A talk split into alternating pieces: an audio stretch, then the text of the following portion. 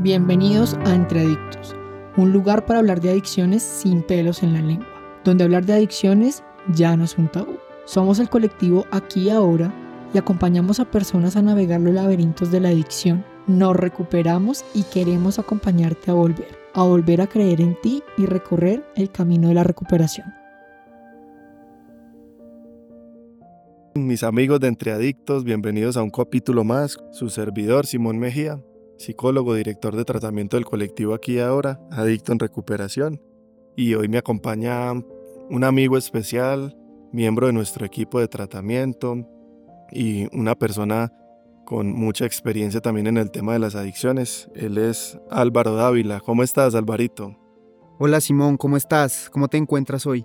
Muy bien, hermano. Gracias por tu saludo eh, y por estar acá compartiendo con nosotros. Hace muchos años que Álvaro ha estado Em, compartiendo en el colectivo aquí ahora distintas vivencias y también intervenciones terapéuticas. Y hace algunos meses por fin se sumó al equipo después de estar muy en la familia, pero estamos muy contentos de, que hagas parte del equipo de tratamiento de, de Facatativa y del colectivo aquí ahora. Em, entonces, chévere también tenerte por acá en este podcast. El día de hoy vamos a hablar de un tema bien interesante, creo que es un tema que actualmente es tendencia, está de moda en las fiestas, digamos que en los casos que recibimos, en, por ahí en la boca de mucha gente, y es el tema del TUSI o 12B, o que algunos mal llaman cocaína rosada. O color. O color. Eh, tiene el sople, son muchos términos que se utilizan para describir esta droga y, quisimos hablar un poco de esto porque muchas familias nos han preguntado y también pues muchos pacientes llegan con consumo de, esta sustancia, así que quisimos como compartir un poquito de, nuestra experiencia al respecto, tratando esta sustancia y también lo que vemos eh, en la sociedad y en la realidad.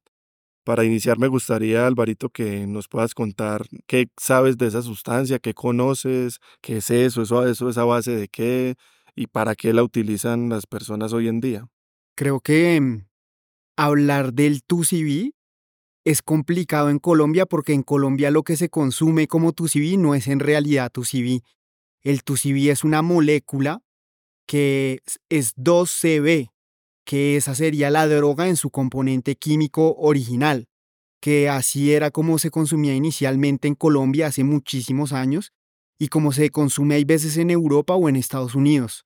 Pero lo que consumimos acá en Colombia es una vaina completamente diferente. Lo que consumimos acá en Colombia es lo que llaman TUSI, no 2CB, sino TUSI con T-U-S-S-I, que en realidad no es una droga en específico, sino un cóctel de una gran cantidad de drogas que mezclan ahí adentro. Uno de los componentes principales que sé que le echan es la ketamina, que para muchos que de pronto no saben, pues es un, tranquilizante de caballos que se ha utilizado también como droga psicoactiva. Otro componente que es muy común que le echen es el MDMA, que es éxtasis, y de ahí para abajo, pues le echan de todo para cortarlo, ¿no? Algunos dicen que le echan cafeína, que hay veces le mezclan Dolex, que hay veces le mezclan cualquier clase de cosas, pues para, para cortarlo, porque en últimas, pues el negocio está en eso, ¿no? En meter drogas económicas que ayuden a cortarlo y así pues que los, los jíbaros puedan incrementar su ganancia. Entonces pues cuando una persona consume tú si en realidad no tiene ni idea de qué es lo que se está consumiendo, porque es completamente variado lo que le echan. Hay veces le echan benzodiazepinas, hay veces, hoy en día dicen que le están echando fentanilo, que es una droga sumamente peligrosa, que es un opiáceo, que dicen que es una droga 100 veces más fuerte que la heroína y que está causando grandes estragos en, en Estados Unidos por la cantidad de personas adictas que está dejando esta droga. Entonces hoy en día consumirse esto es es un riesgo gigantesco porque la persona en realidad no tiene ni idea de lo que se está consumiendo. Tremendo, Alvarito. Sí había escuchado esa historia hace más de una década cuando inicié mis tiempos como terapeuta en adicciones. Eh, recuerdo que todavía habían unas pequeñas células de lo que era el TUSI original o, el, o, la molécula, pero eso se extinguió rápidamente. Yo me acuerdo que cuando TUSI eh, empezó a estar como de moda, era muy exclusivo. Inicialmente muy pocas personas tenían acceso a él, digamos que también se, se, reducía como a círculos de clase alta, muy asociado a las fiestas de electrónica. Ahorita vamos a hablar un poquito más acerca de eso, pero luego, tal y como, como lo mencionas, Alvarito, yo creo que lo que primero generó confusión fue el color de la sustancia, porque es una sustancia que la característica era de color rosado, y eso lo hizo súper comercial. Claro, uno ve algo rosado y parece inofensivo, o las chicas ven algo rosado y parece femenino, parece como un tema cool. Realmente, y yo me acuerdo que muchos de los pacientes míos que empezaron como a probarla o a consumirla lo hacían porque era cool, como que, como que meter tusi era súper fresa o era súper cool y en las fiestas, en los festivales y como que estaba muy asociado realmente a algo muy recreativo, pero con el tiempo salió la famosa receta, que es de lo que tú hablabas, y ahora todo el mundo cocina tusi, es decir, todo, todo el, adicto que se mete en el mundo del tusi termina aprendiendo una receta que es la que dices ketamina mezclado con anfetaminas o metanfetaminas o en y cortado con X cantidad de drogas psiquiátricas, eh, entre ellas las que mencionabas, ribotril. Bueno, hay distintas recetas, cada quien lo hace a su manera. Imagínate, cada quien lo hace a su manera, es una locura. Es decir, como que cualquier que no estudió química farmacéutica ni química pura está en su casa, literalmente, en una olla mezclando eh, un tarro de anestesia para caballos con eh, pastillas picadas y echándole colorante rosado, acto seguido repartiendo en una rumba 10, 20, 30 puntos de esto y la gente metiendo. De hecho, mucha gente se ha muerto pues porque no sabe lo que está metiendo. Y claro, o sea, si uno no es cuidadoso y de pronto uno tiene una predisposición biológica o, una condición eh, previa, una comorbilidad, lo puede matar facilito, facilito. Hay otra gente que tiene un poco más de aguante, sin embargo, para que entiendan un poco, la ketamina viene siendo eh, un depresor del sistema nervioso, es anestésico, va para abajo, anestesia dopa, mientras que el MD o, el MDMA, perdón, viene siendo un estimulante, entonces son, son efectos completamente contrarios y chocantes, o sea, tú lo que te estás metiendo a tu cerebro es una bomba de, de estímulos distintos y contrarios. Por eso la gente disvaría un poco a veces en medio de este estado eh, yo realmente no tuve la posibilidad de consumir esto, pero mis pacientes me dicen que es como, o menos como sentirse prendo, como algo así, como, como que estás feliz, pero al mismo tiempo relajado, pero al mismo tiempo es como una especie de borrachera. Obviamente ese es el efecto inicial enganchador, ya luego mm, vamos a hablar un poquito de la abstinencia también, porque justamente la gran mayoría de esas sustancias tienes unos efectos secundarios o, una abstinencia compleja, no, no, no tan sencilla como otras sustancias, que puede generar un tema de adicción grave. Exactamente, Simón, tienes toda la razón en lo que estás mencionando. El TUSI, como tú bien mencionas, es una sustancia que produce estos altibajos y en ese sentido las personas la, la terminan consumiendo en distintos contextos. La terminan consumiendo en fiestas, en contextos sociales, pero también muchas veces en el día a día, en la cotidianidad. Porque así como puede funcionar como una droga que te activa y que te pone en un mood social, en un mood de rumba, también en parte por el efecto del MDMA que está ahí mezclado, que es una sustancia que te pone alegre, te pone en un mood de socialización, en un mood de conexión con los demás. También la ketamina es una sustancia que te relaja, te tranquiliza, precisamente pues es un, relajante de caballos, es, es, una cosa bastante fuerte, pero por eso las personas también lo pueden utilizar en su día a día, lo pueden utilizar para manejar la ansiedad, aunque de por sí es una droga que causa bastante ansiedad. Otra sustancia que le suelen mezclar bastante es la cocaína, que la cocaína también genera mucha ansiedad en el día a día de las personas, genera mucha compulsión entonces, pues es muy común que las personas que, empiezan a consumir Tusi se enganchen muy rápido a esta sustancia y terminen consumiendo mucho Tusi a lo largo del día. Yo he conocido múltiples pacientes que me cuentan que ellos se inhalan más o menos unos 10 gramos de Tusi al día. Es lo que ellos llamarían puntos, un gramo es un punto. y, comentan, no, es que yo, yo me soplo 10 puntos de tusi al día. Y eso a uno le parece una barbaridad cuando lo escucha en esa cantidad, pero para estas personas se convierte en algo completamente natural. Se convierte en algo de, de su cotidianidad. Se despiertan y de una están oliendo tusi para ir al mercado, para ver televisión, para salir a hacer vueltas, para ir a estudiar. Además porque es una droga muy fácil de consumir, porque esta droga se inhala, no deja olor, deja muy pocos rastros. Muchas veces cuando las personas, bueno, más que todos los padres de familia, cuando quieren saber si sus hijos están consumiendo Tusi, empiezan a revisar los papeles de la caneca del baño porque como esto se inhala lo, y es de color, como tú bien mencionabas ahorita, esto pues inicialmente era rosado, pero hoy en día se encuentra en morado, en azul, en verde, esto se encuentra en toda clase de colores. Y los papás muchas veces se meten al baño, a las canecas de los hijos, a ver los Kleenex de qué color salen. Porque el moco, cuando las personas consumen Tusi, se convierte del color del Tusi que están consumiendo. Entonces, si ven un, un papel de Kleenex lleno de mocos azules o de mocos rosados, pues ya es absolutamente claro y evidente que su hijo está en un consumo activo de esta sustancia. Ahora que hablas de eso, me parece como interesante mencionar que es una droga difícil de detectar en el sentido toxicológico, porque como tiene tantos componentes, muchas veces hay gente que se va y se hace una prueba o la familia lleva a su hijo o a su familiar a hacerse una prueba toxicológica y le sale positivo para cocaína. Y, y, y, él, y la persona es como, no, eh, no, no puede ser. O inclusive mucha gente dice, no, no, yo no consumo ese, ese tipo de sustancias, pero es porque tiene tantas mezclas de sustancias que normalmente no existe eh, de pruebas de orina, pues por lo menos acá en Colombia o en Bogotá, como detección de TUSI.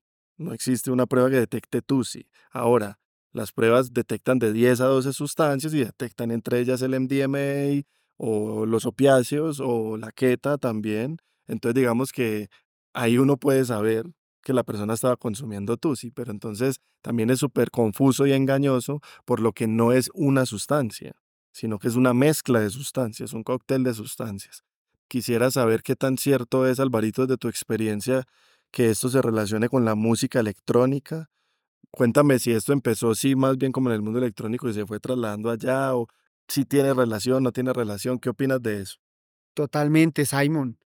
Ahorita mencionabas que esto empezó siendo una droga de élite que se veía principalmente en fiestas de electrónica y efectivamente así fue. Recuerdo yo más o menos por allá en el 2010, 2011 más o menos, que el Tusie era visto como una fiesta de los estratos altos exclusivamente porque era una sustancia muy costosa en aquel entonces.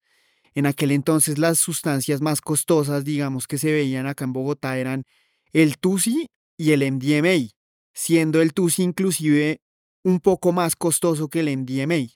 Y en ese momento sí, cada vez que uno escuchaba de alguien que tenía TUSI era como, uy, consiguió TUSI, no sé qué, y era como, como una, una señal de estatus y poder que la persona tuviera TUSI.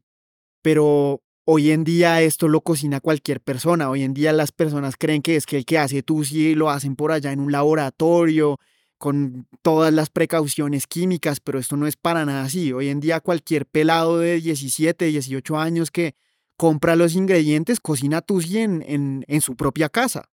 Y esto, como, como decías ahorita, implica un riesgo grande para la sociedad y para las personas que consumen esta sustancia porque nunca saben qué le echaron exactamente al tusi, al menos de que ellos lo, mismos lo hayan cocinado. Y esto también significa que las personas pueden estar probando drogas que no están preparadas para probar o que no quisieran probar, como por ejemplo los opiáceos. Los opiáceos, para quien no conoce acá, pues hace parte de la familia de drogas muy fuertes como la morfina, la heroína, que son drogas que ya solamente una persona con un consumo bastante desarrollado estaría dispuesta a probar. Pero de pronto hoy en día, una persona que está iniciando su consumo, de pronto con unas drogas un poco más de lo que denominarían drogas de fiesta, LSD, MDMA, pero que todavía no ha llegado a ese nivel de drogas tan fuerte como podría ser la heroína, podría probar el tusi en una fiesta, viéndolo como una droga de fiesta no tan inocente, sin ser consciente que dentro de ese tusi puede haber fentanilo, puede haber oxicodona, bidicodín, que son algunos de estos opiáceos que se, se, son muy comunes hoy en día en la sociedad, o el tramadol inclusive. Y estas personas no son conscientes de lo que están probando y terminan enganchándose, hay veces, a estas sustancias que están mezcladas dentro del TUSI porque son sustancias sumamente adictivas. Este tema de los opiáceos son sustancias muy adictivas y la persona puede terminar enganchándose con esto sin siquiera saber que eso es lo que está consumiendo porque cree que está consumiendo TUSI. Grave, es como el lobo de caperucita roja, es camuflado y la gente se engancha fuertemente por el tipo de sustancias. Entonces, para para hablar un poquito de, cómo abordarlo, qué hacer, creo que sería conveniente hablar de las características específicas de un consumidor de TUSI, cómo abordar esto y, si uno quiere recuperar o, ya tiene un enganche, una adicción con el TUSI, qué, qué cosas necesita ser distintas a un consumidor de otro tipo de sustancias. Yo podría iniciar con que lo primero es que es una sustancia que genera un alto nivel de dependencia, tal como decía Alvarito, también he visto esas personas que inician en una fiesta dándose un pase y que terminan consumiéndose 5 o 10 puntos de estos diarios, que es muchísima sustancia. Eh, obviamente son personas que sufren un deterioro evidente, digamos que eh, físico, cognitivo, el control de impulsos es algo que se jode terriblemente cuando una persona está en dependencia al TUSI. Su, su síndrome de abstinencia es tan fuerte, tan severo, que la persona hace lo que sea. Es gente que se endeuda un montón, pues cuando no tiene, cuando no tiene no, porque es que una cosa es uno como, como tener para un punto o para aportar para comprar uno y a estar ya en un nivel de dependencia absurdo de 5 o 10, eso vale mucho dinero. Hoy en día, a comparación de, de hace una, de, una década, como decía Alvarito, eso ya es muy barato, realmente ya digamos que es, es es, asequible en el sentido social, como que mucha gente puede acceder a él por lo basura que es, obviamente. Y entonces, pero igual la gente con su nivel de compulsión se termina endeudando mal para poder sostener y esto diario es insostenible. Es gente que se endeuda, es gente que su abstinencia la lleva a robar a veces, a pedir plata prestada desesperadamente, a vender las cosas, o sea, y, y no estoy hablando de casos de gente de estratos bajos, Estoy hablando desde la experiencia de mis pacientes, gente de estrato alto vendiendo la ropa para poder ir a soplar, que así se dicen ellos, que básicamente es inhalar esta sustancia. Entonces, creo que uno de los componentes específicos que una persona adicta al TUSI debe hacer, yo creo, es poder hacer una valoración psiquiátrica o toxicológica de qué tanta abstinencia física tiene a esto, porque esas, muchas de las sustancias que, que que mencionábamos ahorita generan una alta dependencia física, por ende es muy difícil dejar el TUSI sin un apoyo farmacológico inicial. Para que ustedes me entiendan en términos coloquiales, es que las personas se deben medicar para la ansiedad o para la abstinencia. Eh, obviamente esto siempre debe ser recetado por un profesional. Un psicólogo no puede recetar esto ni otra persona. Tiene que ser alguien especialista, psiquiatra o toxicólogo. Porque si no, manejar la abstinencia y la impulsividad eh, que el TUSI genera creo que es muy complicado. Entonces yo creo que inicialmente eso. ¿Qué otras cosas crees que debe trabajar una persona que sea adicta al TUSI para lograr una recuperación? Simón, ahorita que hablabas de algunas de estas conductas que tienen las personas que empiezan a consumir TUSI, me recordabas de varios pacientes con los que he tratado que precisamente por el alto costo que tiene el consumo de esto en la cotidianidad, porque ya se consumen 5 o 10 gramos al día, empiezan a cocinar, porque les sale mucho más económico comprar los ingredientes y cocinar ellos su propio tusi, y apenas empiezan a cocinarlo, de ahí el salto a volverse jíbaros es inmediato.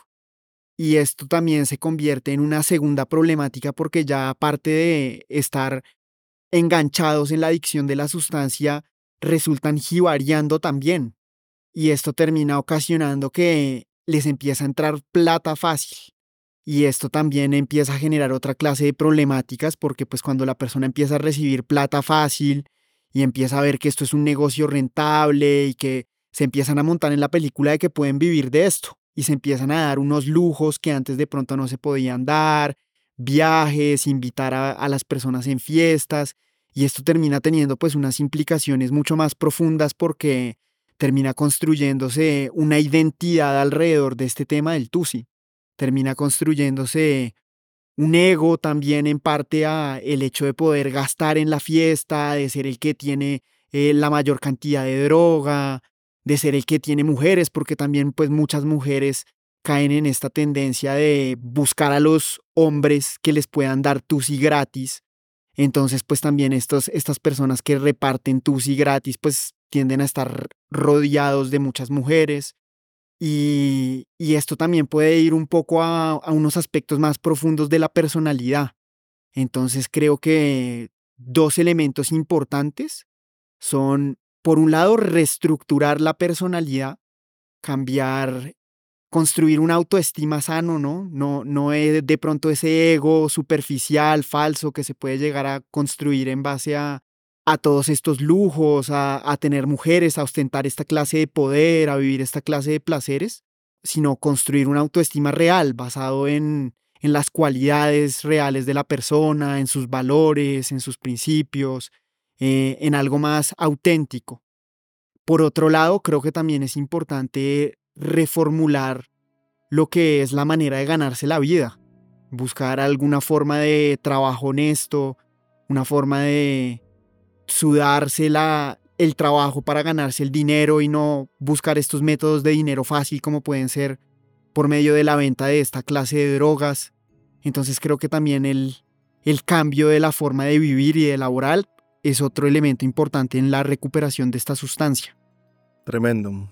Es un mundo mucho más amplio que podríamos abarcar luego con otras dinámicas y características que se mueven alrededor del consumo de Tusi, pero pues por hoy lo vamos a dejar hasta aquí. Si tú tienes algún amigo o algún familiar que veas que tiene como problemas con el TUSI, eh, es muy importante buscar ayuda. También decirles que cuentan con nosotros. Si quieres recibir más información o estás interesado en hacer algún tipo de evaluación para corroborar si hay algún problema con esto, pues creo que podemos ayudarte con eso. Ojalá el propósito de este podcast es llegarle a otros adictos y que puedan encontrar eh, soluciones a su problema y también nuevas formas de vivir. Así que pues les agradecemos también su, su escucha, su atención y agradecerte a ti Alvarito por tu buena voluntad de participar acá.